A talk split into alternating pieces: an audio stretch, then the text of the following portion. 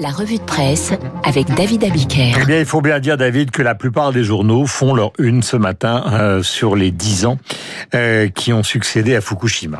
Dix ans après Fukushima, c'est la une effectivement du Figaro qui estime que le nucléaire reste indispensable. C'est aussi la une de l'opinion pour qui le nucléaire a de beaux jours devant lui. Mais c'est aussi celle des échos qui évoque le temps suspendu dans une région du Japon désertée où le temps s'est arrêté. Une zone où le démantèlement de la centrale représente un coût de 62 milliards d'euros. Au Japon, on est moins emballé par la reprise du programme nucléaire. On l'est encore moins chez Libération qui titre nucléaire l'atome atone. Depuis Fukushima, le nucléaire ne cesse de reculer dans le monde, assure le quotidien.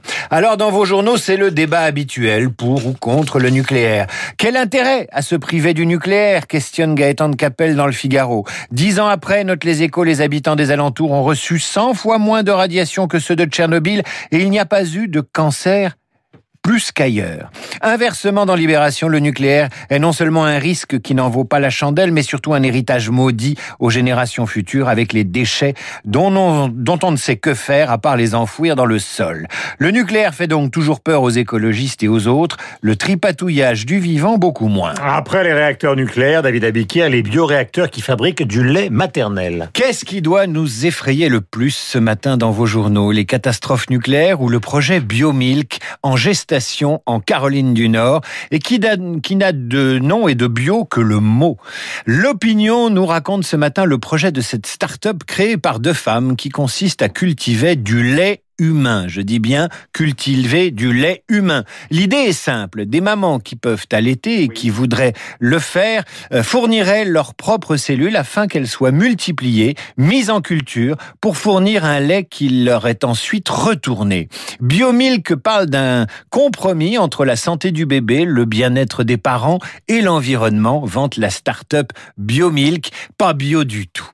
Voilà une technologie qui ouvre un abîme de questions bioéthiques, se demande l'opinion. Peut-on, au nom du changement climatique et du bien-être animal, faire du corps de la femme une commodité? Séparer, séparer cette femme de ses fonctions symboliques les plus puissantes, à savoir l'allaitement. Certains vous diront qu'il n'y a plus besoin d'un père et d'une mère pour avoir un enfant, mais l'opinion insiste. Peut-on accepter qu'un produit humain aussi chargé émotionnellement que du lait maternel devienne un bien marchand? Et que diront les féministes tiraillées entre la conquête de la liberté du corps et la relégation de ce corps à la fonction de simple productrice de cellules que chacune et chacun donne la tétée selon sa conscience. Voilà ma conclusion. De la culture à la une des hebdos avec la femme la plus puissante du cinéma français. À la veille des Césars, l'Obs fait la une avec Céline Sciamma, réalisatrice de La jeune fille en feu, film primé l'an dernier au César pour la qualité de son image. Céline Sciamma, c'est la réalisatrice qui a quitté la salle Playel avec Adèle Hanel l'an dernier quand le César de la meilleure réalisation a été attribué à Roman Polanski pour J'accuse.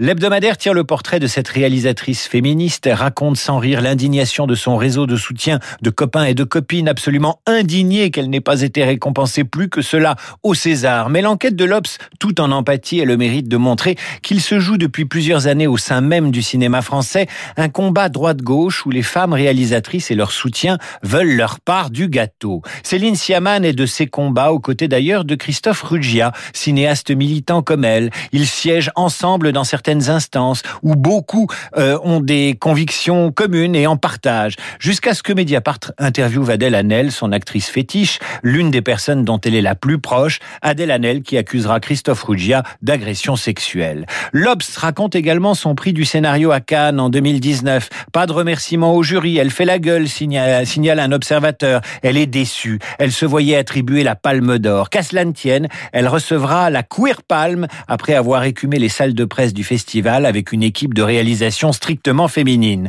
Pour la réalisation, les prix et les récompenses, c'est politique. Lisez l'Obs, vraiment, c'est passionnant. Vous verrez comment Alain Terzian a été dégommé de la présidence des Césars avec le soutien du collectif 50-50 dont font partie Marina Foïs, qui présentera demain la cérémonie, Virginie Despentes, l'écrivaine, Jacques Audiard euh, ou encore Céline Sciamma. Vous verrez que le féminisme dans le cinéma n'est autre que la poursuite de la politique par d'autres moyens et qu'en conséquence, les femmes y sont des hommes politiques comme les autres. À lire également sur un autre registre, Marianne, qui vous explique comment les obsédés de la race, je le cite, colonise la culture. Ça pourrait être la une d'un numéro de valeurs actuelles, mais non, c'est bien du Marianne. Là encore, il sera question non pas du privilège masculin, mais du privilège blanc et d'associations qui veulent décoloniser les arts. Et si là encore, la lutte contre le racisme cachait tout simplement une bataille pour une meilleure répartition du pouvoir, n'est-ce pas dans la Marseillaise qu'on entend ceci Nous entrerons dans la carrière quand nos aînés n'y seront plus. Eh bien, chez les femmes comme chez les minorités, certaines et certains sont pressés. Et nous terminons la Vicaire avec un putois.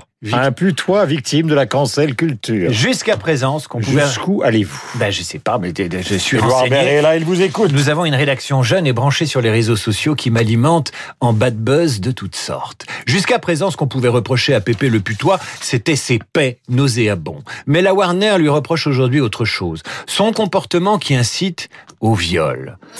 Pépé le putois est un agresseur sexuel. Pépé le putois dans sa traduction française, voilà ce que ça donne. Oh, je vois bien que vous êtes vous aussi sur le point de vous pâmer. Oh, mon tendre amour.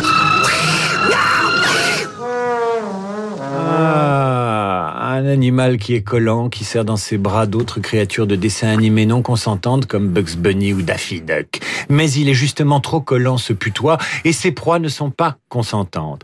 Résultat, Pépé est un violeur. Tout cela est évident, le New York Times l'a écrit et Pépé n'est pas le seul personnage à poser un problème. Elmer, le chasseur qui est obsédé par Bugs Bunny, va disparaître du catalogue comme Pépé l'a été d'un film en préparation qui mélange acteurs et créatures de dessins animés. Que dire du loup de Tex Avery, dont les yeux lui sortent de la tête quand il, Il est regarde une jolie femme.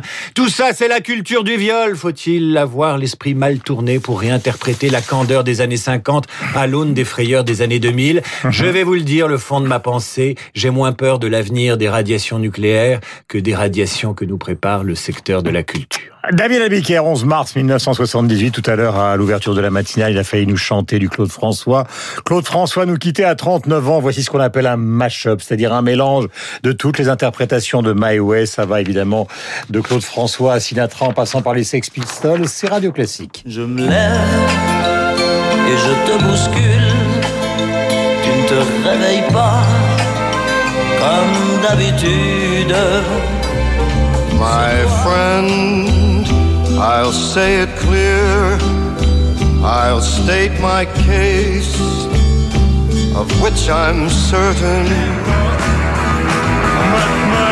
Je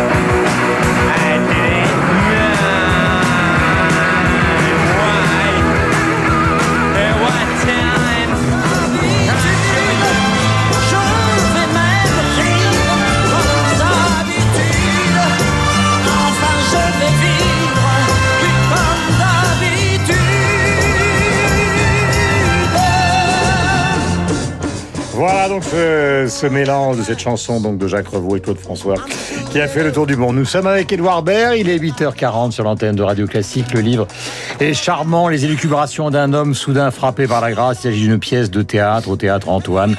Un acteur sur scène hésite entre deux théâtres, entre deux pièces.